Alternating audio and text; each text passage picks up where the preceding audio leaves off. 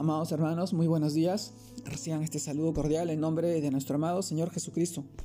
Y en esta oportunidad, permítanme poder compartirles el devocional de hoy, el cual se titula Dios es nuestro centinela.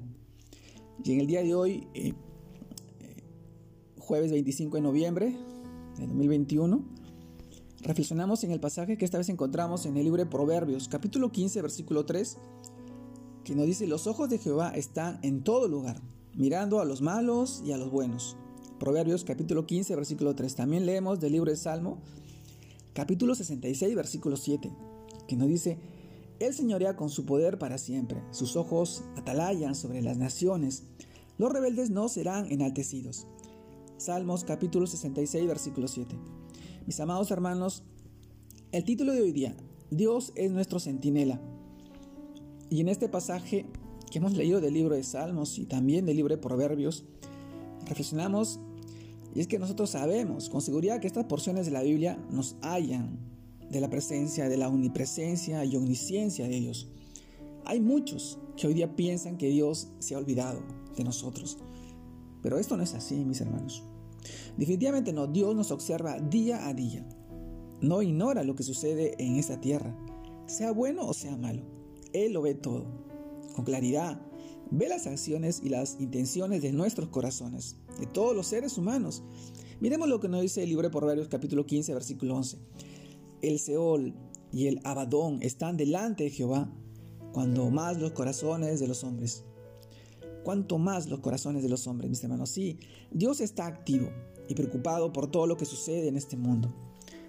Los hilos de la historia están en sus manos y llegará el día en que pondrá todo en orden, como ya lo ha revelado en su palabra.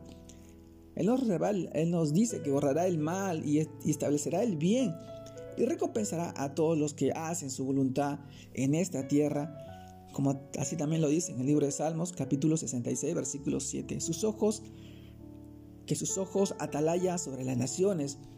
Esta palabra en el hebreo atalaya o atalayar tiene varios significados como inclinarse hacia adelante, como atisbar a la distancia, observar, aguardar, acechar.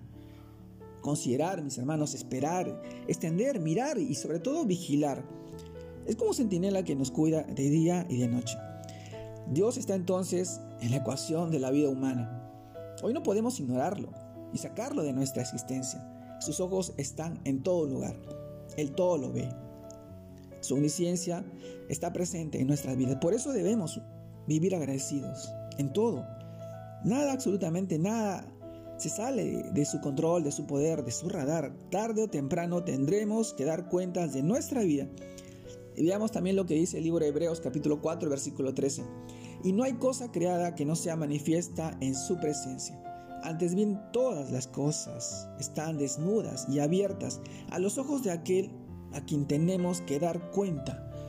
Mis hermanos, Hoy como iglesia, hoy más que nunca debemos levantar nuestra voz para proclamar el nombre de Cristo Jesús, para glorificarlo, no solo con palabras, sino con hechos que muestren a este mundo que hay un Dios amoroso, que no es ajeno a lo que nos sucede y mucho menos a lo que estamos pasando. Él quiere darle la oportunidad a muchos de que se arrepientan, de que vuelvan a Él con todo el corazón, que sean salvos, liberados de la esclavitud del pecado y puedan ser transformados por su gracia divina, por su gracia inmerecida, que hoy anden conforme a su voluntad, mis amados hermanos.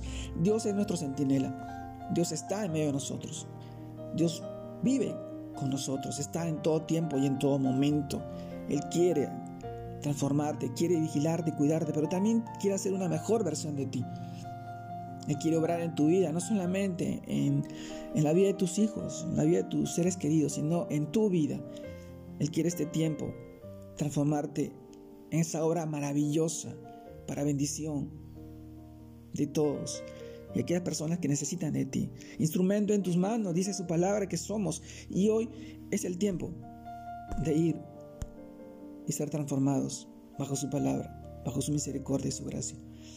Este es el tiempo, mis hermanos, y hoy te animo y te invito a que puedas seguir perseverando en el conocimiento, en el crecimiento de su palabra, tener una relación personal e íntima con Él. Son tiempos difíciles, son tiempos complicados, sí, pero estos tiempos pasarán. Y un día estaremos en la presencia del Señor, dándole honra y gloria, alabándole, cantándole, honrándole. Porque para eso nos crió y nos formó y nos sigue moldeando. Te mando un fuerte abrazo, Dios te guarde y te bendiga en este día, en este fin de semana que ya empieza, que sigas creciendo en el Señor, para obra y bendición de tu familia y tus seres queridos. Un abrazo grande a la estancia, mis hermanos. Dios le bendiga.